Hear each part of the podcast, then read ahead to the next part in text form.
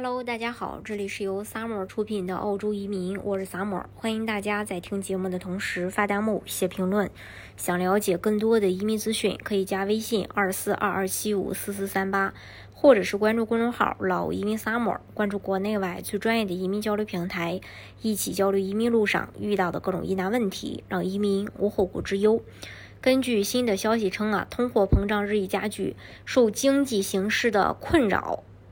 澳洲当局啊，在周三做出一项重磅的决定，宣布上调澳洲最低工资标准，涨幅达百分之五点二。届时，超过二百六十万澳洲人将获得加薪，也就是每周加薪四十澳元，包括奖励和最低工资。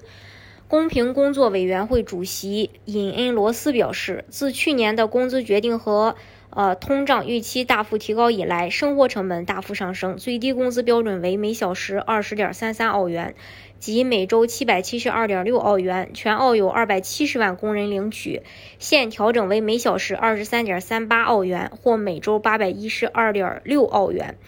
但在委员会认定存在特殊情况后，部分的酒店、航空和旅游奖项的员工必须等到十月份才能获得加薪，其余员工的工资将从七月一日起上调。罗斯称，这个决定是基于经济指标的关键差异做出的。自去年的复审决定以来，最重大的变化是生活成本的急剧上升和劳动力市场的加强。他在传达该决定的时候表示，总体而言，劳动力市场表现尤其强劲，失业率已降至百分之三点九。在上次审查时，二零二一年四月的失业率为百分之五点五。预计未来一段时间，劳动力市场将继续改善。自去年评估以来，生活成本也大幅上升。他表示，预计通胀将在今年年底达到百分之六左右的峰值，这对企业和工人产生了影响，这也影响了澳联储的决定。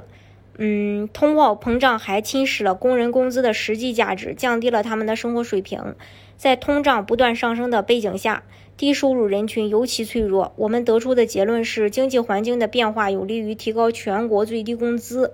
我们决定为低收入人员提供比例更高的加薪，并注意到目前的情况下，有理由采取一种方法，在寻求限制通胀压力的同时，为低收入员工提供更大程度的支持。值得一提的是，工会此前一直在鼓励加薪百分之五点五，以使工人工资与不断上升的通胀保持接近。澳联储行长菲利普洛周二预测，今年的通胀可能达到百分之七，目前的通胀率为百分之五点一。自二零一二年以来，除疫情初期的二零二零年外，最低工资每年的涨幅都超过了通货膨胀率。与此同时，独立。呃，这个薪酬法庭已确定，从下月起，联邦议员的工资将上涨百分之二点七五，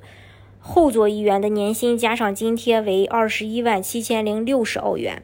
当然，移民澳洲的方式有很多种，大家可以根据自己的实际情况来选择最适合你的项目，拿到身份。今天的节目呢，就给大家分享到这里。如果大家想具体的了解澳洲移民政策的话，可以加微信二四二二七五四四三八，或者是关注公众号“老移民 summer”，关注国内外最专业的移民交流平台，一起交流移民路上遇到的各种疑难问题，让移民无后顾之忧。